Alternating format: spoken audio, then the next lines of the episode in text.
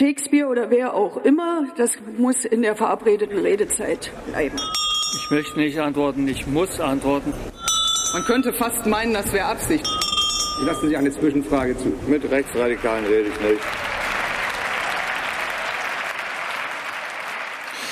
Guten Tag, hier ist der Bundestalk, der politische Podcast des taz Parlamentsbüros. Wir beschäftigen uns hier jede Woche mit dem, was uns aufgefallen ist, was uns aufregt oder was uns gefällt oder was uns auch besorgt. Und das ist diese Woche der Zustand der CDU, der Union.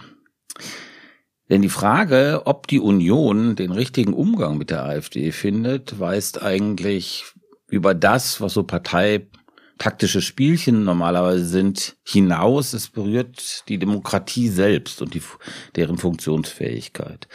Die Ampel hat eine Menge Fehler gemacht. Die Union profitiert davon aber relativ wenig, die AfD umso mehr. Warum tun sich also Merz und die anderen, auch andere CDU-Politiker so schwer eigentlich im Umgang mit der AfD? Und wie geht das weiter? Darüber wollen wir heute sprechen. Mein Name ist Stefan Reinecke. Ich arbeite im Parlamentsbüro der Taz, bin dort zuständig für die SPD vor allem. Und bei mir sind heute Sabine am Orde. Ich schreibe über die CDU und über die Grünen. Ulrike Winkelmann, eine von zwei Chefredakteurinnen der Taz. Fangen wir gleich mit Friedrich Merz an. Der hat gesagt in einem ZDF-Interview, Natürlich würde man auf kommunaler Ebene mit der AfD zusammenarbeiten. Dann gab es Proteste, dann hat er gesagt, na ja, eigentlich doch nicht. Und am Schluss hat er gesagt, aber er würde nicht zurücknehmen. Das wirkt nicht so besonders geschickt, nicht souverän, aber was ist es? Ist es einfach eine chaotisch verunglückte Kommunikation, was schon natürlich unschön wäre? Oder steckt da mehr drin? Ist das Ausdruck davon, dass die CDU wirklich nicht weiß, wie sie mit der AfD umgehen soll. Also ich glaube, es ist wirklich ein Beweis dafür, dass sie nicht weiß, wie sie mit dieser Partei umgehen soll. Es ist aber nicht ein Testballon, dass man es ja mal vielleicht versuchen könnte. Mhm. Ich weiß das natürlich letztendlich auch nicht, aber das ist meine Einschätzung der Lage. Merz hat ja auch nicht gesagt, ja, es geht schon in den Kommunen, sondern er hat gesagt, ja, dieser Beschluss, den es ja gibt in der CDU seit 2018, dass es keine Koalition oder ähnliche Zusammenarbeit mit der AfD und der Linkspartei, ne, das ist ja mal ein Beschluss, mhm. gebe, gelte nur für gesetzgebende Körperschaften. Mhm. Und das sind nun mal Bund, Land, Europa und nicht die Kommunen. Und da, damit hat er sozusagen die Kommunen aus diesem Beschluss rausdefiniert. Das war so die Ausgangslage in diesem Interview. Ne? Ich habe sowas in den letzten Jahren noch nicht erlebt, muss ich sagen. Also bei Merkel gab es das ja auch mal, dass irgendwie, wenn sie was gesagt hat, alle auf der Palme also meinst, waren. Du meinst den Widerstand? Ja, aber das ist so eine öffentliche mhm. Distanzierung mhm. von den Aussagen des eigenen Parteivorsitzenden gab. Das war schon mhm. echt auffällig. Und da musste ja um Mitternacht Carsten Linnemann ran via Twitter, also der neue der Generalsekretär. Ja. Und das einfangen und es hat aber offensichtlich auch nicht gereicht. Deshalb hat Merz selbst das dann am nächsten Morgen auf Twitter gerade gestellt und hat aber gesagt, er hätte das nie gesagt, was einfach nicht stimmt. Mhm. Also das finde ich wirklich, das fand ich unglaublich aber frech. So das nochmal zu dem, was da jetzt ganz konkret passiert Aber dann ist. hat er sich doch im Grunde unklar ausgedrückt. Also er meinte, wenn ich jetzt Merz mehrere Interpretationen seiner eigenen Aussage zusammenziehe, dann müsste er gemeint haben, dass es natürlich, wenn jetzt, wenn es jetzt einen Landrat der AfD gibt, dass man nicht tun kann, als würde der nicht existieren und gewissermaßen die gesamte Verwaltung lahmlegen, weil man nicht mit dem zusammenarbeitet. Das, das ist ja eine äh, relativ banale. Das ist eine banale Sache, das stimmt, aber das, was er da gesagt hat, kam ja so rüber, als sei es ein Freibrief für die Zusammenarbeit in den Kommunen. Und das ist ja ein völliger mhm. Unterschied. Mhm. Also, dass die da in Zwängen sind vor Ort, das ist ja ganz klar. Aber so wie Merz das ausgedrückt hat, und ich glaube, deshalb gab es auch diesen Aufschrei, mhm weil das natürlich auch in der CDU total umkämpftes Terrain ist. Das war was völlig anderes. Und das war meiner Ansicht nach ein echt vollständiger Fehltritt, natürlich ein Kommunikationsdesaster. Aber ich glaube, es hat auch was damit zu tun, dass die wirklich in den Kommunen, insbesondere natürlich in Teil der ostdeutschen Länder, mhm. wirklich in extrem schwierigen Lagen sind und dass das nächstes Jahr wird in allen ostdeutschen äh, Ländern gibt's Kommunalwahlen und eben diese drei Landtagswahlen. Und die Lage wird sich natürlich extrem äh, verschärfen. Mhm. Rick, hast du den Eindruck, dass März irgendwie so der Richtige ist? Nein, den Eindruck macht er jetzt zuletzt wahrhaftig nicht. Und ich glaube auch, dass es eben mehr als nur ein Kommunikationsdesaster war, sondern eben auch ein strategisches Desaster. Ich habe es mir nochmal angehört und habe den Eindruck, dass Merz tatsächlich mit einigen ostdeutschen Landräten, vielleicht sogar mit demselben, mit dem wir auch ein Interview hatten diese Woche, dem Werner Henning, dem dienstältesten Landrat Deutschlands, da aus dem Eichsfeld in aus Thüringen. dem Eichsfeld in Thüringen gesprochen hat und da den mutmaßlich richtigen Eindruck gewonnen hat, dass man tatsächlich vor Ort in den Kommunen und Landkreisen, wenn die AfD nun mal gewählt ist, in bestimmte Ämter, mit der auch irgendwie umgehen muss. Und dann hat Merz beschlossen, das mal eben am Sonntagabend in einem Fernsehinterview zu verblasen, statt das vorher sorgfältig eben in alle CDU-Bezirke und, und äh, Landesverbände zu kommunizieren, dass es hier Handlungsbedarf gibt. Ich glaube, er hat da sozusagen eine pragmatische, richtige, also aus CDU-Sicht richtige Erkenntnis mhm. gewonnen und dann aber versäumt, das ausreichend sorgsam in die Partei einzumassieren. Und insofern hat er eben auch sein Amt falsch ausgefüllt erfüllt. Und das ist ihm eben auch genau um die Ohren geflogen. Mhm. Ich meine, wie gesagt, also was ich gerade banal genannt hat, das ist ja, das betrifft ja auch alle Parteien eigentlich, ja. Du kannst, ja, du musst mit den Leuten, wenn die jetzt, wenn es nicht dabei bleibt, bei diesem einen äh, Bürgermeister, bei diesem einen Landrat, wofür er viel, viel spricht, du Sabino, du hast gerade angesprochen, die Wahlen nächstes Jahr, dann muss man ja irgendwie mit denen umgehen. Also man Klar. muss mit denen arbeiten, äh, ganz normal als gewählte demokratische Repräsentanten, oder? Klar, es gibt das Problem für alle Parteien. Die CDU hat aber ein zusätzliches Problem, dass es eben diese inhaltliche Nähe dieser beiden Parteien gibt. Also ich will nicht sagen, dass die CDU-AfD-Position vertritt, nicht, dass ich hier falsch mhm. verstanden werde, aber es gibt natürlich Positionen, da sind die sich relativ nah oder gehen zumindest in eine ähnliche Richtung. Mhm. Und das mhm. ist natürlich eine wahnsinnig schwierige Gratwanderung, okay. die die da vollbringen mhm, müssen. Da kommen wir gleich noch drauf, die inhaltlichen Differenzen oder Ähnlichkeiten. Das war ja nicht der erste seltsame rhetorische Auftritt, sondern es gab ja vorher schon, die Union ist die Alternative für Deutschland mit Substanz. Wie fandet ihr das denn? Ich glaube, das war eher noch ein kommunikativer Fehltritt. Das war, so wie es wirkte, zwar eine vorbereitete Formulierung, aber eine möglicherweise nur von ihm selbst vorbereitete. Und äh, hätte er kluge Beraterinnen und Berater, hätte man ihm da mutmaßlich auch von abgeraten. Und die Zeit hat es jetzt diese Woche noch so schön geschrieben, dass man äh, die anderen CDU-Granden, also auch CSU, Söder war ja auch dabei, an seiner Seite förmlich zusammenzucken sah. Mhm. Und daran zeigte sich Das war halt, ein, von Presseauftritt war das, wo ja, er das, das gesagt ja. hat. Da war er mhm. in Andex bei, bei der, der, CSU, bei der, bei der CSU, bei der Landtagsfraktion, genau, bei der, bei der genau. Bundestagsfraktion. Genau, mhm. schöner Auftritt vor der Landtagswahl. Mhm. mhm. Und das war eben das, was man von Merz auch schon kennt, dass er sich teilweise eben um dieses Wunsches willen, dem Bild des auch spontanen, auch brillanten angeblich Redners zu entsprechen, dass er sich da verbal vergaloppiert. Mhm. Ich glaube nicht, dass er die CDU ernsthaft so sieht. Mhm. Ich fand ja im Bundestag, dass er da als Fraktionschef oder als Oppositionsführer eigentlich in den Bundestagsdebatten oft eine ganz gute Figur gemacht hat. Also am Anfang mehr als jetzt. Also er hat schon so, so eine rhetorische Brillanz, ja, oder er kann schon irgendwie auf den Gong hauen. Das ist ja eine Fähigkeit von ihm die ja. jetzt nicht so weit verbreitet ist auch in der Union. Ja. Sie hat einen Preis. Also, Sie hatten den, man, genau diese sieht, Situation. Vielleicht, ja. vielleicht sieht man jetzt den Preis davon. Ja, ja, und gleichzeitig ist es aber auch so, dass deshalb auch alle nicht davon ausgehen, dass das so leichte Fehltritte waren, mhm. sondern dass der irgendwie als guter Redner bekannt ist, auch ja äh, mal den Ruf hatte, er sei jetzt auch analytisch gar nicht so schlecht und mhm. deshalb ist es so völlig unverständlich, was da mhm. eigentlich gerade passiert und deshalb wird ihm auch, und da gehe ich dann aber nicht mehr so richtig mit, unterstellt, das habe ja alles Berechnung und Ziele in Vorbereitung von irgendwas. Ja, ja. Nee, das wirkt nicht so, als wäre das die Vorbereitung von irgendwas, sondern mehr so eine Ratlosigkeit auf der Stelle. Glaubt ihr denn, dass das jetzt der Auftakt ist? Wir erinnern uns noch an, die, an die letzten Wahlkampf und die Union war in desolater Lage und Personalquerelen und Machtkämpfe. Kann das jetzt wiederkommen? Merz hat ja versucht, diese Debatte um die Kanzlerkandidatur jetzt schon mal auszutreten. Wird ihm das gelingen?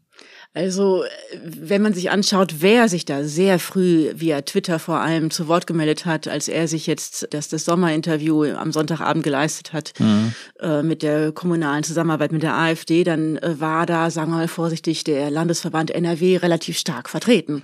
Und nur Hendrik Wüst himself hat, hat, sich, hat sich nicht geäußert, nicht genau. geäußert, sondern hat dann eben die dann anschließenden Aussagen, die ja erkennbar verlogen oder jedenfalls heuchlerisch waren, dann äh, geliked. Ich sehe förmlich das Lächeln in seinem Gesicht.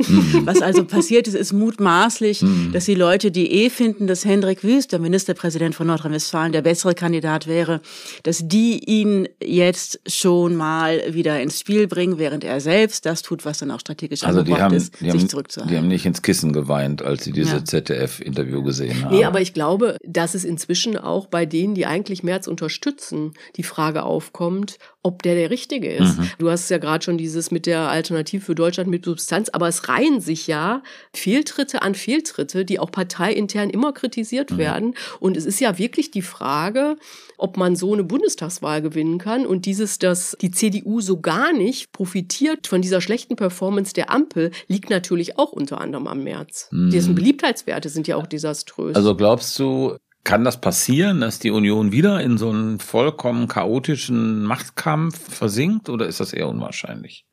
Ich finde es wahnsinnig schwer zu sagen, weil Mhm. natürlich diese Erkenntnis, dass äh, das, was Sie da aufgeführt haben vor der letzten Bundestagswahl, einen großen Anteil dabei hatte, dass Sie jetzt in der Opposition sitzen. Das ist schon eine Erkenntnis, die ist ganz schön tief eingesunken. Deshalb würde ich einerseits sagen, ey, kann ich mir nicht vorstellen. Gleichzeitig ist es aber so, dass sich das jetzt wieder so aufbaut. Mhm. Also wir haben irgendwie Merz, der eigentlich nicht richtig liefert. Wir haben Söder, der vielleicht gut abschneidet bei der Bayernwahl. Ich meine, wissen wir erst im Oktober, Mhm. aber wenn er über 40 Prozent holt, dann kann er ja vor Kraft nicht mehr laufen.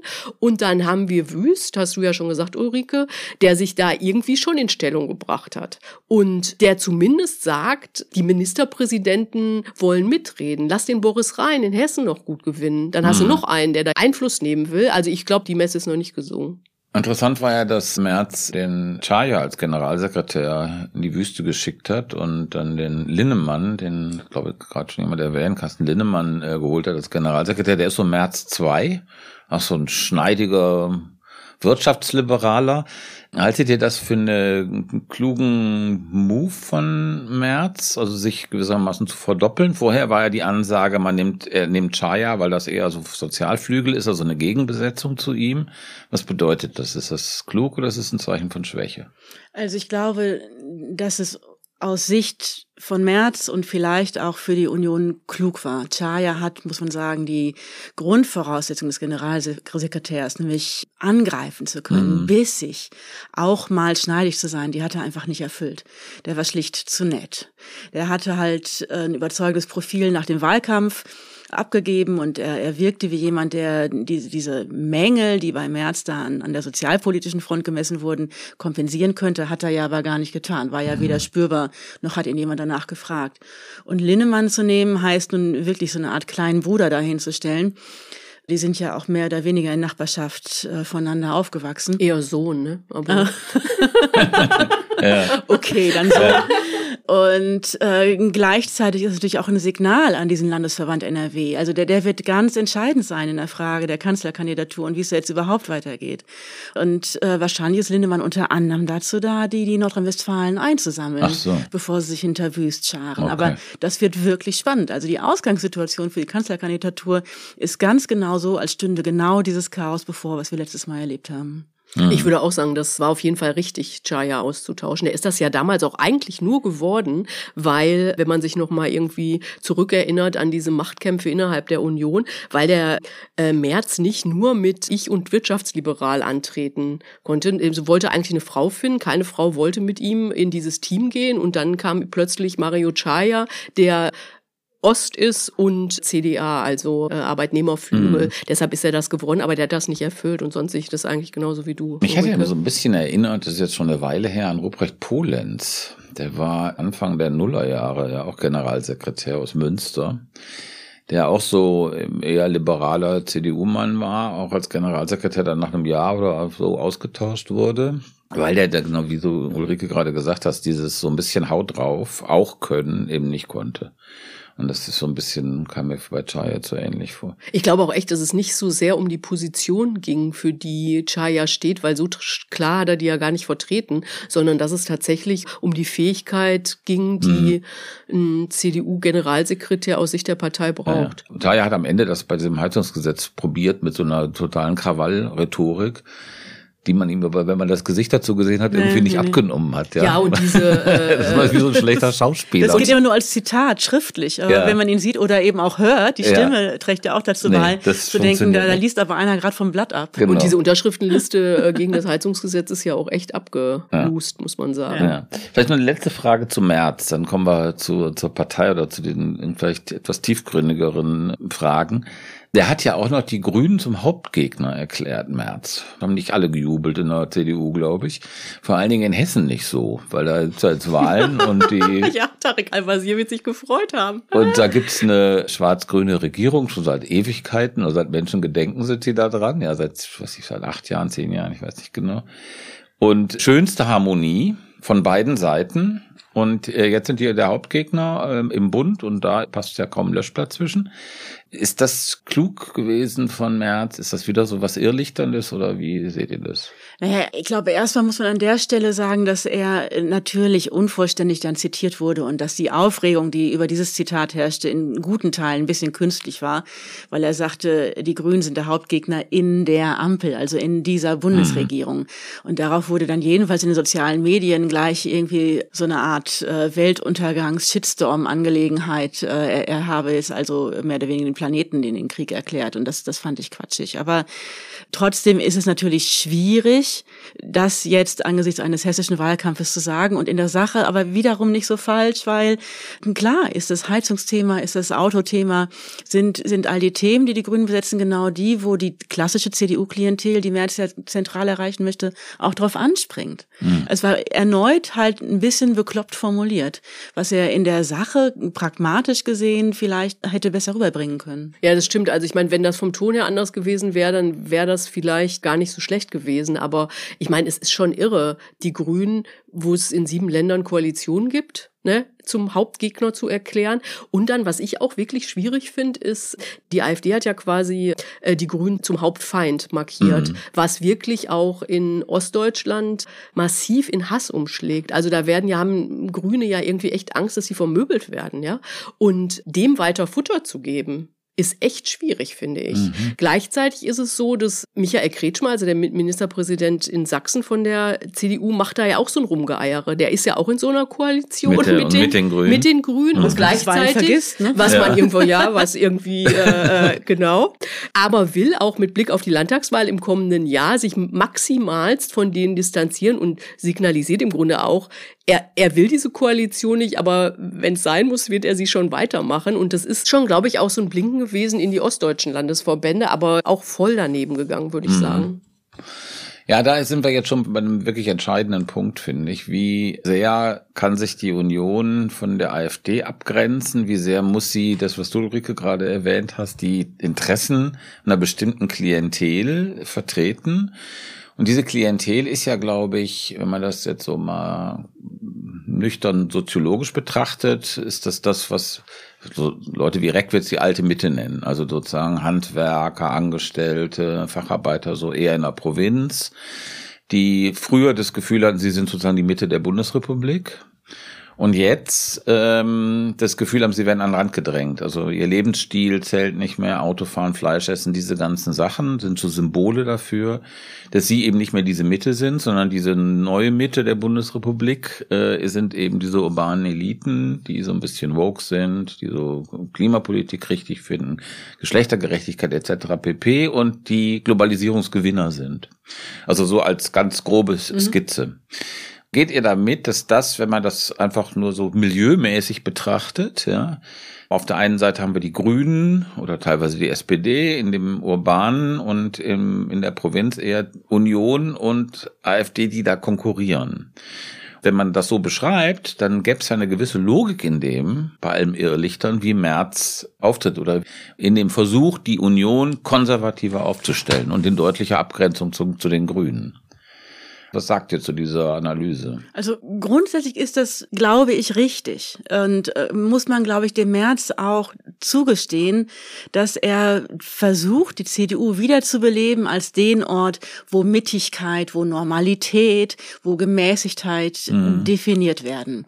Und das, das geht uns natürlich hier allen quer runter, aber äh, dass das März das also versucht. Also uns im grünen, ja. urbanen Milieu. Erstmal hier uns dreien, ja. die wir hier ja, sitzen. Natürlich. Und ähm, also ich, ich äh, verstehe auch hier mein Lebenswerk unter anderem darin, genau diese Begriffe von Mitte und Mäßigung natürlich von Herzen zu bekämpfen. Und gleichzeitig ertappe ich mich jetzt quasi dabei, dass der, der CDU nahezulegen, dass sie das doch bitte weiter tun möge.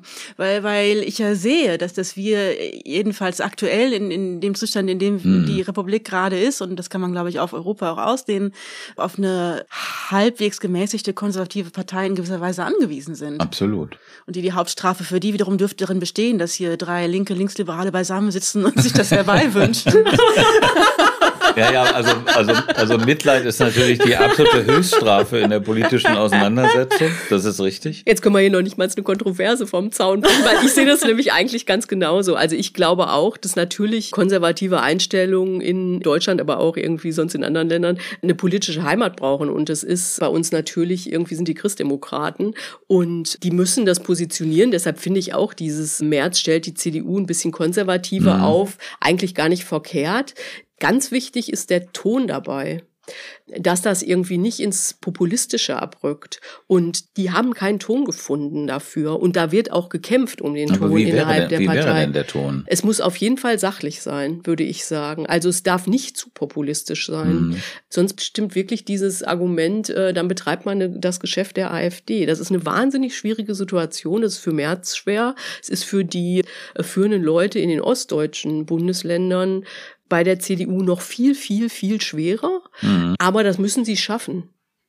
Ich glaube, der Ton ist da aber auch nur Ausdruck für etwas, was dahinter auch von Leuten erkannt werden will, die nicht den ganzen Tag äh, sich mit Politik beschäftigen. Also eine Haltung, es kommt dieses Wort, die für ein demokratisches Grundverständnis steht, die für das, was man Anstand steht, nennt und äh, die halt von bestimmten Leuten in der Vergangenheit relativ deutlich verkörpert wurde. In der CDU verbindet sich das oft mit einer Idee von Dienen, dem Staat dienen, Unterordnung, Bescheidenheit. Und das haben halt Leute wie Merkel oder eben auch de Maizière, der dafür geradezu ikonisch Stimmt. stand, mhm. stark verkörpert. Und das sucht man so ein bisschen mhm. mal im März und allein man äh, findet es nicht so recht, natürlich auch wegen seiner Vita, nicht? Mhm. Weil, weil der seine äh, politische Karriere die letzten 20 Jahre darauf aufgebaut hat, sich an Merkel zu rächen. Das ist dann erstmal schon mal nicht das, was man unter Anstand versteht. Und dazu halt als BlackRock-Manager jetzt nicht unbedingt das ist, was man unter äh, dem Staat dienen wollen versteht. Und, mhm. und äh, er verkörpert das halt nicht. Und er muss Leute finden, die das verkörpern. Und vielleicht bauen sich aber an der Ministerpräsidentenfront schon Leute auf, namentlich Henrik Wüst, die das besser verkörpern. Und dann wird es für ihn halt eng. Mhm. Wenn wir diese Frage, was ist so eine zulässige konservative Position. Ne, also Linnemann, den Merz ja jetzt ja geholt hat, der wurde als erstes nach vorne ge, äh, geprescht mit einer äh, Aussage zu diesem Columbia-Bad, also zu den, zu den Schwimmbädern. Columbia-Bad ist ein Bad in Neukölln. Da gab's wohl auch oder vor allem migrantische Jugendliche, die da Rabatz gemacht haben. Und dann hat Lindemann gesagt, der deutsche Rechtsstaat würde ja irgendwie Schnellverfahren hergeben und man müsste da also die ganze Härte des Rechtsstaats und so weiter. Würdet ihr sagen, ja, das gefällt uns zwar irgendwie aus verschiedenen Gründen nicht, da können wir auch noch drüber reden, aus welchen Gründen uns das nicht gefällt, aber ist eigentlich okay. Ich finde es schwierig, weil es überhaupt nicht durchsetzbar ist.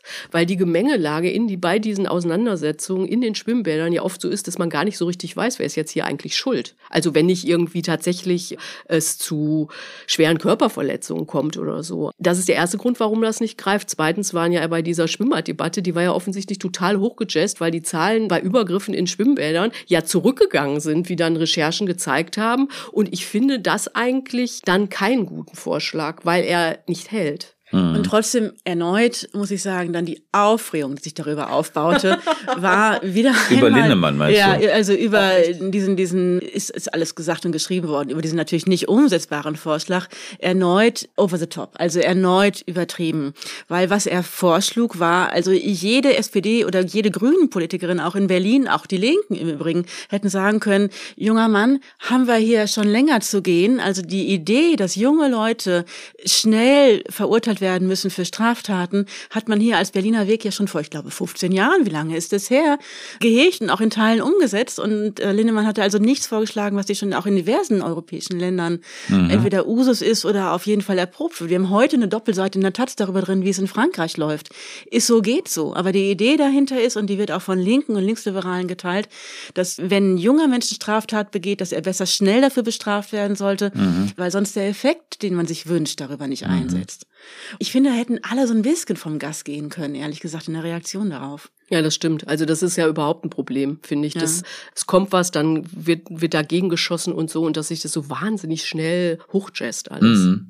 Ich meine, es gab dann eine Umfrage, die gezeigt hat, dass 60 Prozent der Deutschen im Moment Vorbehalte haben, in ein Freibad zu gehen. Das ist ja eine Angst, die mir völlig übersteigert vorkommt. Ja, da muss man auch gucken, wie dann gefragt wird. Und okay. So. Ja, und Nicht? woran das dann letztendlich liegt, ja. ja also ich meine, stand da, weil ich Angst habe, von äh, einem Jugendlichen aus einer Einwandererfamilie einen auf die Mütze zu kriegen, oder stand da einfach nur ins Freibad zu gehen, weil es einen totalen Mangel an Bademeistern gibt irgendwie, weil ich diese Klos furchtbar finde, weiß der Geier. Also das ist, das setzt sich doch total. Also ich kenne jetzt diese Umfrage nicht, aber da gibt es mhm. viele Gründe. Mhm. Und ich meine, in vielen Schwimmbädern, ich meine, das ist was, was wirklich diesen Problem, wenn es passiert, ist es meist in sozialen Brennpunkten. Die gibt's ja jetzt auch nicht überall in der Republik. Ja, ja, klar. Das meinte ich gerade. Und ehrlich gesagt, als äh, routinierte Freibadgängerin jetzt seit über 40 Jahren äh, mhm. hat sich die Lage auch in den Berliner. Erzähl mehr. Genau, genau. Jetzt mal aus der Praxis hier. Die Lage natürlich auch in den Berliner Bädern verschärft. Das ist schon so. Mhm. Es ist unangenehmer geworden. Hat zu tun mit diversem. Also unter anderem natürlich mit der Begrenzung der Öffnungszeiten. Die Leute, die einfach in Ruhe ihre Bahn ziehen wollen, die die kriegen, die die späten oder besonders frühen Öffnungszeiten nicht mehr so, wegen des Personalmangels. Und dann haben andere kluge Leute auch schon darauf hingewiesen, wir hatten übrigens jetzt drei Jahre Pandemie. Ein Teil davon waren die jungen Leute eingesperrt. Muss man sich nicht wundern, wenn das dann an bestimmten Punkten mal kracht. Und natürlich fühlt man sich auch nicht besser, wenn in den Berliner Bädern, das ist nämlich so teilweise jetzt schon seit zehn Jahren und länger, ganze, ganze Security-Kolonnen patrouillieren müssen, um da die Jungsbanden auseinanderzuhalten. Weil mhm. ja, ist natürlich ein Männlichkeitsproblem. Also ich frage mich immer, warum alle direkt auf das Migrantendings gehen. Das stimmt. Es ist erstmal ein Männlichkeitsproblem, äh, was wir hier haben. Auf jeden Rede Fall. ich gerne lange, schmutzig und offen drüber. Aber dass jetzt plötzlich alle Angst haben, weil im Columbia war die Dinge vielleicht übergeschäumt sind, äh, das, das finde ich, also da würde ich gerne die Studie zu sehen, wie die, wie die gemacht wurde. Mhm. Nur mal auf die Union zurückzukommen. Ist es vielleicht auch deswegen so schwierig, so einen Weg zu finden in Abgrenzung zur AfD für die Union oder für die CDU insbesondere, weil die arbeiten ja jetzt an einem neuen Grundsatzprogramm. Und so nach 16 Jahren Merkel waren die ja merklich, inhaltlich, also das ist ja programmatisch eine sehr sowieso anspruchslose Veranstaltung, die CDU, aber auch für diese Anspruchslosigkeit, da wurde schon bemerkt, da gibt es jetzt eine völlige Leere, also nach Merkel. Und das sind ja so zwei Sachen, die zusammenkommen. Also auf der einen Seite diese unerwartete Konkurrenz von Rechtsradikalen und auf der anderen Seite die Frage, wer sind wir eigentlich? Also das ist, das gibt so ein doppeltes Problem. Ja, das, oder? Ist, das ist bestimmt Teil des Problems, weil die suchen, die suchen nach sich selbst sozusagen oder wo sie hinwollen, was für eine Partei sie sein wollen, wo sie genau stehen wollen im politischen Spektrum und auch zu einzelnen Fragen ist es umkämpft. Von daher ist es ja klar. Also wenn man einen eigenen Standort hat, dann kann man sich klarer behaupten und klarer eine mhm. Grenze setzen, als wenn man noch in diesem Suchfindungs-, Abwägungs- und auch Auseinandersetzungsprozess in der Partei ist. Mhm. Aber jetzt mal im Ernst, also die Werte, für die die Union immer behauptete zu stehen, die sind doch seit Jahrzehnten jetzt im, im Wesentlichen entweder von anderen okkupiert oder abgeräumt. Also das traditionelle Familienbild, das ist jetzt wirklich Jahrzehnte her, äh, dass das noch eine besondere Geltung entfachte. Und dann kann man immer noch ab und zu sagen, ja, aber die Hausfrauenehe war doch im Grunde auch eine feine Sache, um, um äh, quasi die älteren Ehepaare zu befrieden. Aber das, das hat ja für Sozial- und Familienpolitik ansonsten kaum noch Relevanz. Und, und aber das Problem Problem, dass das hatten die auch schon vor Merkel. Die Union kommt halt immer ganz zu sich selbst, wenn sie regiert und mhm. ähm, als, als Machtapparat funktionieren darf. Und ansonsten sind ihnen die Ideen schon vor Jahrzehnten ausgegangen. Das ist jetzt nichts ganz Neues. Das ist jetzt das dritte Mal seit 1949, dass die äh, Union in der Opposition ist. Es gab 1969 da sozialliberal Willy Brandt, Ostpolitik, Bildungsreform, also Projekte, die die Union wirklich nicht machen konnte. 68 als Hintergrund. Und dann gab es das 98 nochmal Kohl. Kann man denn, also insbesondere wenn man sich vielleicht diese Zeit nach 69 vergegenwärtigt, wo ja viel passiert ist mit der CDU, wo die CDU sich wirklich verwandelt hat von so einer, ich glaube, so einer etwas altväterlichen Honoratiorenpartei in so eine moderne Massenpartei. Das ist ja in den 70er Jahren passiert. Also im Grunde genommen so das Parteiensystem, was wir heute haben mit SPD und CDU als Massenparteien, ist eigentlich in den 70er Jahren so, so entstanden. Und da gab es schon eine innere Reform und auch, ich erinnere an diese neue soziale Frage, die damals Heiner Geißler entdeckt hat und gesagt hat, also wenn wir über soziale Verhältnisse reden, können wir nicht nur über Gewerkschaften und Arbeit reden, sondern müssen auch über Frauen reden und über alte Rentner, also über Gruppen, die sozusagen in diesem deutschen Kooperatismus noch nicht so da waren. Das hat Geißler stark gemacht. Also es gab sozusagen eine, eine, so eine organisatorische Neuaufstellung der Partei und es gab auch eine Idee. Glaubt ihr, dass sowas Ähnliches jetzt möglich ist? Gibt es dafür Ansätze oder ist die Zeit einfach eine völlig andere? Ich glaube, die Zeit ist eine völlig andere. Die Idee fehlt, das Personal fehlt. Und das war natürlich damals einfacher, muss man sagen, ja. Also ich glaube auch, dass die Bezugsgröße sollte dann 69 sein, weil mit der Spendenaffäre in der zweiten Zeit, das ist eine total andere Gemengelage. Aber damals war es schon so, dass es auch eben diese lange Regierungszeit vorher gab, Klar, das waren, die CDU war noch nicht so eine Mitgliederpartei, auch überhaupt keine, also gar, gar, gar keine Programmpartei. Damals ist auch mhm. überhaupt das allererste Grundsatzpunkt in den 70ern ja erst, ent, ja. erst entstanden, auch mhm. wenn man sagt, hat für die CDU immer nur eine geringe Bedeutung, aber trotzdem haben die sich damals aufgemacht und haben sich in Hirn gemacht. Unter Kohl muss man ja sagen, äh, wir haben schon im, im Vorgespräch, Ulrike und ich, als wir gewartet haben, ähm, äh, so ein bisschen darüber gelacht, dass man sich das irgendwie echt noch mal hochholen muss, weil in der Zeit, wo wir politisch sozialisiert sind, man ja immer diesen bräsigen Kohl, Natürlich. Birne und so, aber dass ja. der quasi eine wirklich wichtige Reformfunktion für die CDU hatte, ist schon wichtig. Und was aber auch wichtig war, ist, ich meine, du hast Geißler schon erwähnt, mhm. es war aber auch Biedenkopf zum Beispiel und Richard von Weizsäcker. Mhm. Das waren alles Leute, die der damals in, in, in wichtige Funktionen gehievt hat und die wollten was und die hatten eine Idee. Und das ist mir heute nicht so ganz klar. Also was genau eigentlich die Idee ist. Naja, mhm. aber war die Idee nicht damals auch schon vor allem von der erfolgreichen Sozialdemokratie zu lernen? Also Heiner mhm. Geißler hat mich mal an ganz anderer Stelle beschäftigt und ich las nach, wie er dann flammende Papiere schrieb darüber, dass es der SPD gelungen sei, mit Sprache Politik zu machen, also schier unerhört. Äh, die SPD habe gelernt, dass also bestimmte Begrifflichkeiten gesetzt werden müssten und dadurch könnten Leute beeinflusst werden und würden am Ende die SPD wählen. Genau dies müsse der CDU auch gelingen. Soll heißen also die Macht von Sprachpolitik, von gut gesetzten Stichworten, die immer und immer wiederholt werden und, und bei den Leuten dann den Wiedererkennungseffekt auch bedienen, den sie brauchen, um am Ende das Kreuz an der gewünschten Stelle zu machen. Das haben die damals alles gelernt, auch die Sozialpolitik, dass sie beschlossen haben, sich die Sozialpolitik eben nicht von der SPD klauen zu lassen. Das mhm. natürlich, also Gesundheitssystem, Rentensystem etc. müssen gepflegt werden, Privatisierung in Deutschland nur zum ganz geringen Teil zuzulassen ist, wegen eines bestimmten Grundkonsenses. Das haben sie sich von der SPD abgeguckt und sind damit super gefahren mhm. und äh, haben es halt nur ab und zu mit neoliberalen Vokabeln verkleistert, wenn es der Zeitgeist gerade mhm. gebot. So. Und, und genau das hat Merkel im Grunde fortgesetzt. Mhm. Aber dann wäre doch vielleicht die Aufgabe jetzt für, wenn man sich so ein bisschen das in die Zukunft denkt, eine moderierende Rolle. Und ich glaube, dieses Moderierende ist ja vielleicht ein Kern der Union. Also Prozesse zu moderieren, nicht anzustoßen, wie das die Linken immer machen wollen. Die haben immer Ideen und wollen die umsetzen. Das will die Union ja oder wollen die Konservativen ja eigentlich eher weniger, sondern die wollen Prozesse moderieren. Und der Prozess, der hier zu moderieren wäre, scheint doch zu sein, diesen Kulturkampf, der sich da ja doch mit einer gewissen Drastik gerade aufbaut, in Europa, aber auch in Deutschland mit der AfD, diesen Prozess zu moderieren. Ja, und der, ich meine, der andere, aber doch vielleicht noch wichtigere Prozess ist irgendwie, wie kriegen wir eine klimagerechte Gesellschaft hier hin, ja? Und da sind sie ja ein ziemlicher Ausfall, muss man sagen. Ja, da haben sie einfach zu wenig, nicht? Ja, da mhm. haben sie Jens Spahn nach vorne geschoben, mhm. der mhm. irgendwie bis sich vor zwei Jahren sich mit dem Thema überhaupt noch nicht beschäftigt hat. Ja, also da haben sie Andreas Jung und so, die sind auch ja. äh, äh also nichts gegen Andreas Jung, aber die also Andreas äh, Jung ist ein anerkannter Fachmann in der genau, in der genau, Klimacommunity. Genau, ja. genau, der ist stellvertretender äh, CDU-Vorsitzender mhm. und für diesen Teil zuständig, aber im Grunde haben sie den den Spahn vor die Nase gesetzt in der Fraktion und im Augenblick spielt natürlich die äh, Musik in der Fraktion. Mhm. Eigentlich haben wir jetzt ja einen Moment, einen konservativen Politikmoment. Also was wir erleben, ist ja jetzt mal ganz kurz abgesehen vom Aufstieg der AfD und der, der rechtsradikalen Rechtspopulisten europaweit, ein Moment, der zeigt, dass die Republik für ein grünes Programm in der Radikalität, wie Robert Habeck und sein äh, inzwischen abgetretener Staatssekretär Greichen das wollten, noch nicht bereit war.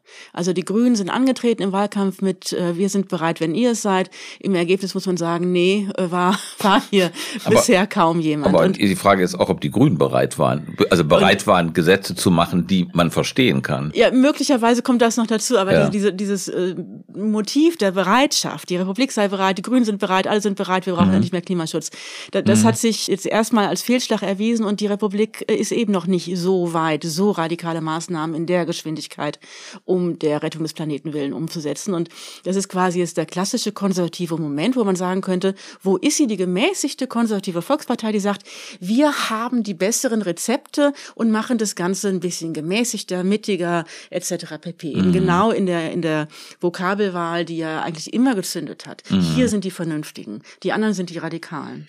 Das Problem ist hier, aber da würde ich, äh, Sabine, aber, da würde ich Sabine aber recht geben, das Problem ist schon, dass in dieser Heizungsdebatte, die ja wirklich monatelang es gab hier, dass da mir kein einleuchtender Vorschlag der Union, also die hat natürlich draufgezimmert äh, auf diese Regierung, was ihr gutes Recht ist als Opposition, aber so ein richtig zündender, einleuchtender, präsenter Vorschlag, wie man das denn jetzt alles besser machen kann, der kam von der Union ja eigentlich nicht. Nein, die kommen immer mit Technologieoffenheit, dann kommen sie mit Wasserstoff und dann kommen sie mit Abspeichern und, und so weiter und Kernfusion und alles Sachen irgendwie, wo ja, vielleicht wird das irgend, irgend, irgendwann mal klappen, mhm. aber das ist doch nichts, worauf man irgendwie jetzt eine mhm. solide Politik auf aufbauen kann. Und das war wirklich irgendwie, die standen da und haben rumgenölt und haben aber selbst eben nichts vorzuweisen. Und das ist ein ganz großes Problem. Mhm.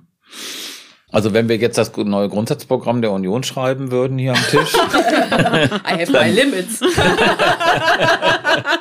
dann würde da drin stehen, dann würde Klima schon eine große Rolle spielen. Wird's und auch zwar bestimmt. in dem und zwar in diesem Sinne, also sozusagen von moderierendem, anpassender Politik, die verständlich ist. Ne? Und ich glaube ja schon, dass wenn man dieses Heizungsgesetz nochmal sieht, ich glaube, dass du hast recht mit äh, mit dem, wir sind bereit, ihr seid bereit, aber man muss auch wirklich sagen, es ist ernst gemeint, dass die Grünen auch nicht wirklich bereit für diese Regierung waren. Also vielleicht aus vielen Zwängen, Ukraine-Krieg, Corona, was der Kuckuck, also was war ja alles nicht äh, komfortabel im Wirtschaftsministerium, aber es gab natürlich echte Fehler. Ja, aber jetzt reden Und wir über die CDU, wir, ne? Sonst haben wir was. Nee, man muss den Hintergrund, finde ich, mhm. schon sehen, ja. Also wenn man das anders intoniert hätte, wäre der Widerstand auch nicht so groß gewesen. Mhm. Das, ja. äh, glaube ich schon, muss man festhalten. Ich möchte noch auf eine andere Frage kommen, und zwar Identitätspolitik. Sabine, wir haben ein Interview gemacht mit Thomas Biebricher, der einer, finde ich, der, äh, der hat ein dickes Buch geschrieben über die Krise des europäischen Konservativismus. Mitte also, rechts, ne? Äh, Mitte rechts oder? heißt es, genau. Also da geht's um Frankreich, Italien, Großbritannien. Er hatte vorher ein Buch geschrieben über die Krise des deutschen Konservativismus, geistig-moralische Wende. Und er hat einen interessanten Gedanken, finde ich, entwickelt. Und zwar sagt er, also diese Identitäts rechte Identitätspolitik, also sozusagen Kritik von Gendern, Quote etc., das ist so für die Konservativen, also für so eine moderat Rechte, so ein süßes Gift. Erstmal hilft es, weil es toll ist, ja, und alle jubeln, ja, also hier die Handwerker in der Provinz und die sagen alle genau, scheiß, irgendwie brauchen wir nicht. Also kann man schnell eine Riesenwelle erzeugen. Kann alles weg. Und aber süßes Gift deswegen, weil es am Ende den richtigen Rechtspopulisten oder Rechtsextremen nutzt und das konservative Moderierende im Grunde genommen zerstört. Haltet ihr das für eine angemessene Sicht der Dinge? Ich bin da total bei Thomas Biebricher. mhm. Und ich finde es auch bestechend. Also dieses Gift gefällt mir jetzt auch gerade gut. Ist es von dir oder ist es von ihm? Ist von mir. Ah, okay. Ähm, und, und trotzdem ist es so, dagegen steht das Konzept von äh, Andreas Röder, der ja jetzt auch an den jüngsten Grundsatzpapieren mitgewirkt hat und äh, von dem ich das jüngste Interview hörte aus dem Also Andreas Röder ist ein Historiker, der ja. ähm, CDU-Mitglied CDU ist, äh, Merkel-Kritiker und neuerdings äh, macht er diese Denkfabrik R21 und da formiert sich so dieser rechte Flügel der CDU. Ganz der, rechte. Der recht, sehr rechte Flügel mit, Flügel mit Christina Schröder, der früheren Familienministerin. Und äh, die beiden haben zum Hintergrund ganz kurz ähm, in Hannover beim Parteitag versucht, die Quote die, Fra die Frauenquote, eine Quote für Frauen zu verhindern, allerdings erfolglos, Ulrike. Genau, und was aber noch ganz wichtig ist, Reuter hat an dieser Grundwertecharta, die quasi sowas wie eine Präambel des neuen Grundsatzprogramms ist, diese Kommission hat er geleitet. Also der ist jetzt auch nicht nur irgendwie so eine Nebenfigur, sondern der hat schon... Nee, nee, er hat, er hat eine Stellung in der Mhm. CDU. Und er trägt also in aller fröhlichen Unschuld, also das ist der Ton, den er so pflegt, vor, die politische Linke führt stets einen Verteilungskampf um materielle Güter. Warum sollte eine konservative Partei nicht einen Verteilungskampf um immaterielle Güter führen? Und das ist eben das, was andere Kulturkampf nennt. Also immaterielle Güter, die da lauten, ich erhebe Anspruch, bestimmte Werte stärker zu verkörpern als du. Mhm. Ich stehe mehr für die Werte, die äh, andere nur beschwören. Und, und da finde ich, da hat er einen Punkt. Also wenn, wenn ich eine, eine konservative Partei profilieren möchte, dann muss die schon auch nicht nur dafür stehen, ich, mit, mit uns behaltet ihr euer klein Häuschen, euer Auto sowieso und alle dürfen weiter Fleisch essen, sondern dann muss die auch noch für, für mehr stehen, für einen Wertekanon, den er eben versucht auf diese Weise mit, mit zu formulieren. Ah, Das ist im Grunde genommen ein Kulturkampf gegen die grüne, so nennt's grüne Hegemonie, so nennen die das, ja. Und da wird's aber echt rauchen. Und die Frage ist, ob das nicht genau das ist, was ich vorhin, was, was Biebricher meint. Also, dass das im Grunde genommen die, doch die Bahn nach unten ist, wenn man sich darauf einlässt. Ja, ich meine, so wie du das jetzt gesagt hast, Ulrike, könnte ich da sogar mitgehen, aber ich glaube, so läuft es ja nicht. Also ich meine, diese Denkfabrik 21, da R21 oder wie das heißt, die haben ja eine Veranstaltung gemacht zur Identitätspolitik und da wurde unter anderem gesagt, dass irgendwie der ganze Vokismus, es sei irgendwie die größte Gefahr für diese Republik, ja, wo ich denke, ach du Scheiße, wo wollen die denn hin, ja? Also das... Das war eine, eine, Dis- ich war dabei, es war eine Diskussionsteilnehmerin von, die früher bei der Bildzeitung Ja. war und die Bildzeitung verlassen hat, weil die zu woke wäre. Ja, aber hat dann. Ja, aber so Leute laden Ja. die eben auch gezielt ein, muss man Ja. sagen, ja. Ja. Und werden, die werden da nicht ausgebremst. Also so, von daher, ich finde das eine wahnsinnig schwierige Sache, weil erstens führt es auf Nebenkriegsschauplätze. Äh, Die Gemüter in dieser Republik sind genug erhitzt. Man muss sich jetzt nicht noch jeden zweiten Tag über das Gendern streiten, ja. Also dann sollen es die einen machen, die anderen sollen es lassen, ist mir ehrlich gesagt, also es ist mir nicht vollständig wurscht, aber ich fände, das wäre im Augenblick die beste Regel. Aber es nimmt zu, dass die CDU, dass CDU-Politiker auf diese Diskussion einsteigen. Und da Also Söder macht es zum Beispiel. im Söder Moment, macht es ne? zum Beispiel im Ein- Wahlkampf. Ja, ganz schlimm ist auch dieser ehemalige CDU-Chef aus Hamburg, Ach, Christoph Ploss. Ploss. Wenn man dem auf Twitter folgt. bloß äh, frühere äh, Ja, ich ja gerade CDU-Chef. gesagt, Ja, ehemaliger, ja. habe ich ja gesagt. Der sitzt im Bundestag und so, ne? Jeden Tag ein Tweet zum Gendern. Ich glaube, der hat überhaupt nichts anderes. Also, und wenn sich die CDU auf diese Richtung einlässt, dann ist es wirklich, glaube ich, es, es, es wird dann ganz gefährlich, weil das sind ja immer solche, da geht immer nur ganz oder gar nicht, ja? Also entweder man, man ist dafür oder man muss es verbieten oder weiß der Geier, ja? Und da sind ja, das ist ein bisschen was, was du vorhin gesagt hast, Stefan, das ist, da wird ja dieses, da gibt's ja keine Kompromissmöglichkeiten. Und da ist, muss man dann immer noch, die Dynamik ist, dass man immer noch was Radikaleres oben drauf setzt und dann ist man bei der AfD. Genau, also das ist sozusagen, das meinte, das hast du genau jetzt richtig beschrieben, das ist eben diese fatale Dynamik von solchen Kulturkämpfen, dass es da nicht Kompromisse gibt, man einigt sich irgendwie in der Mitte, sondern irgendwie eine Radikalisierung, die im Grunde genommen darauf hinaus Ja, guck dir doch an, was Boris Johnson in, sollen in, in, in äh, Großbritannien gemacht hat, was Trump in den USA gemacht hat. Das ist ja, Ja. genau diese Dynamik. Und da Genau. kann man doch nur sagen, ey, liebe CDU, bitte lasst davon die Finger. Ja, es, Mhm. es geht ja auch deswegen nur so, weil es ja in, im Kern nichts Substanzielles gibt, um das wirklich äh, materiell gestritten Genau, wird. genau. Und, und ich gehe jetzt aber mal wiederum zugunsten der aktuellen Union davon aus, dass den meisten CDU-Politikerinnen und Politikern das klar ist, selbst auch denen in der CSU, dass am Ende das in Deutschland nicht geschätzt wird, wenn man äh, ins, ins Clowneske, ins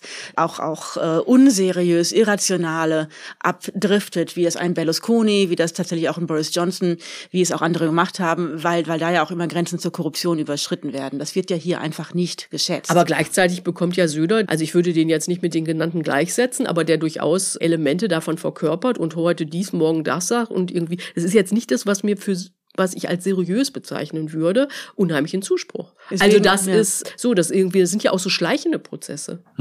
Also Söder ist da gefährdet und deswegen war es ja auch gut, dass er nicht der letzte Kanzlerkandidat war. Absolut. Und wenn man sich im Nachhinein nochmal Armin Laschet anguckt, dann kann man sich auch nochmal überlegen, ob da nicht, nicht noch ein Talent geschlummert hätte, dass man auch noch für die CDU hätte besser fördern können. Aber ich, ich glaube, dass der, der Grundkonsens hier auch innerhalb dieser Partei immer noch so ist, solche Clowns, die in guten Teilen auch immer korrupt sind, die wollen wir hier nicht und die brauchen wir hier nicht. Und ich glaube, dass die Parteien selbst, auch die CSU wie die CDU, Empfinden dafür haben, dass sie äh, mit solchen Leuten sich selbst schaden werden. Mhm. Ja, das glaube ich bis zum gewissen Punkt auch. Aber diese Dynamik, als es um die Kanzlerkandidatur ging, war ja schon auch so, dass da Wolfgang Schäuble und Volker Bouffier, so die Altvorderen irgendwie der CDU, so massiv reingegrätscht sind, um Söder zu verhindern, weil sie genau diese Sorge haben dass mhm. das, also erstens spielt natürlich auch eine Rolle, dass die CDU irgendwie zum Anhängsel der CSU werden könnte. Das ist natürlich auch ein wichtiges Argument dabei. Aber auch, dass gewisse Personen in der Politik auf solche schiefen Ebenen führen können. Ja, das war völlig richtig. Also Schäuble hat eine wichtige Rolle gespielt, weil er irgendwie Vorbehalt hat. Wir haben ja mit Schäuble ein Interview gemacht, Sabine, wo das auch nochmal klar, oder zwei,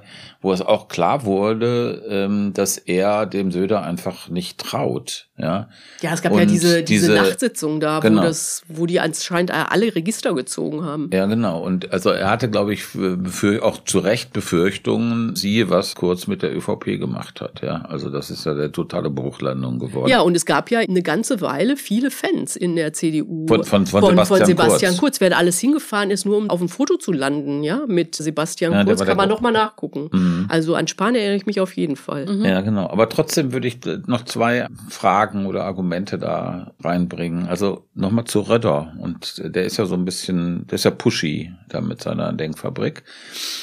Welchen Einfluss hat er auf die auf die Union. Nicht so äh, viel. Ich würde sagen, das muss man auch mal realistisch betrachten. Nicht so viel. Viele ziehen eher so die Augenbraue hoch. Ja. Also früher haben alle gesagt, ja, Röder, toll, interessant, ja, schreibt ja Bücher über Konservativ, also ist ja auch ein Alleinstellungsmerkmal, wer schreibt schon Bücher über Konservative.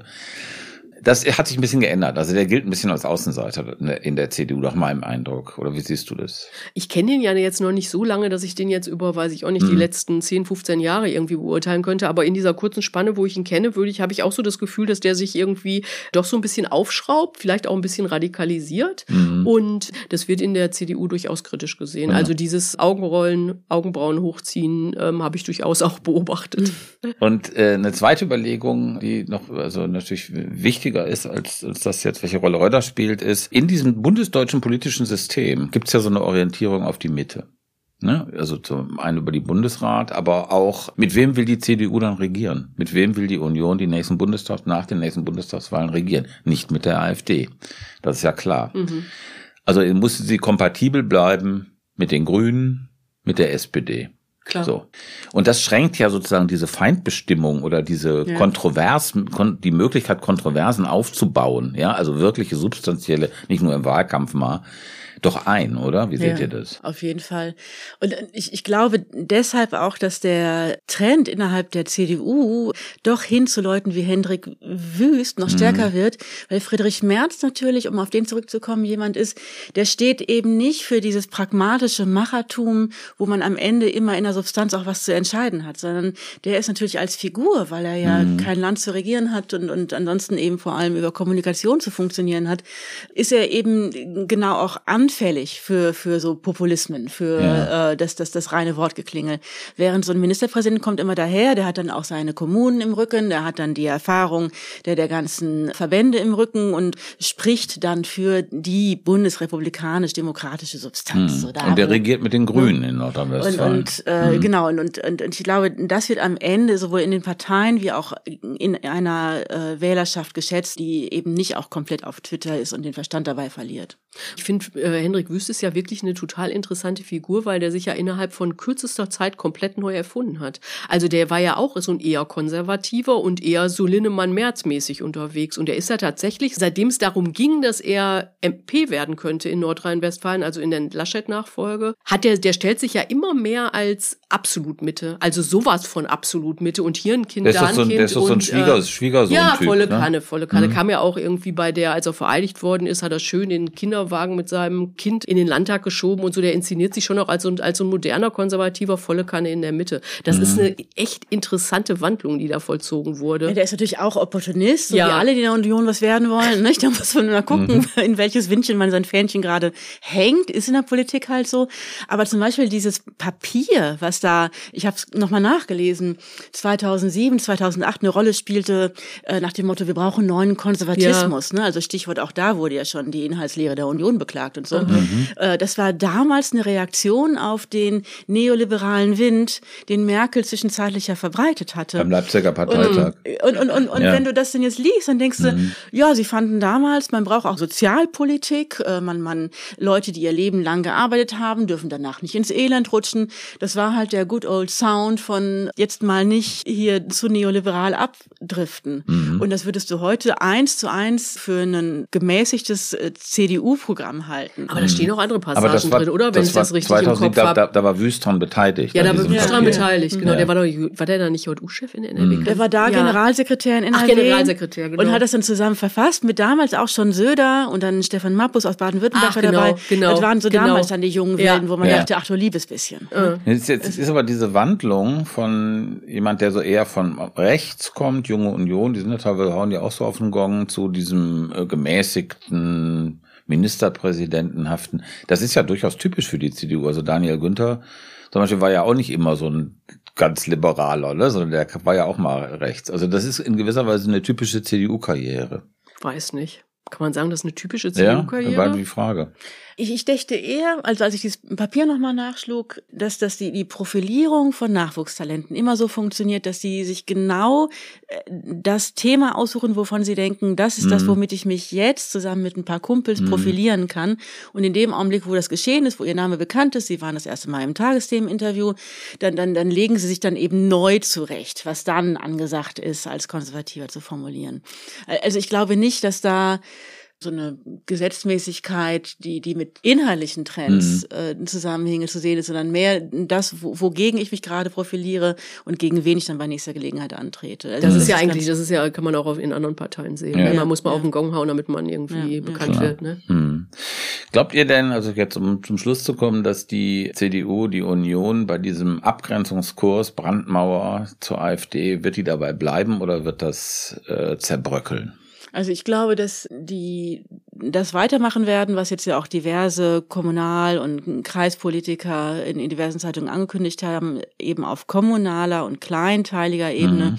werden die eine Form von Zusammenarbeit finden, finden müssen. Da kommen die gar nicht dran vorbei. Und darüber wird tatsächlich im Teil genau, im Teil genau das passieren, was wir jetzt auch in der eigenen Zeitung schon als Normalisierung beschrieben haben. Aber ich, ich sehe da ehrlich gesagt auch keine Alternative zu, weil, weil da, da, da muss ja vor Ort regiert und, und exekutiert werden.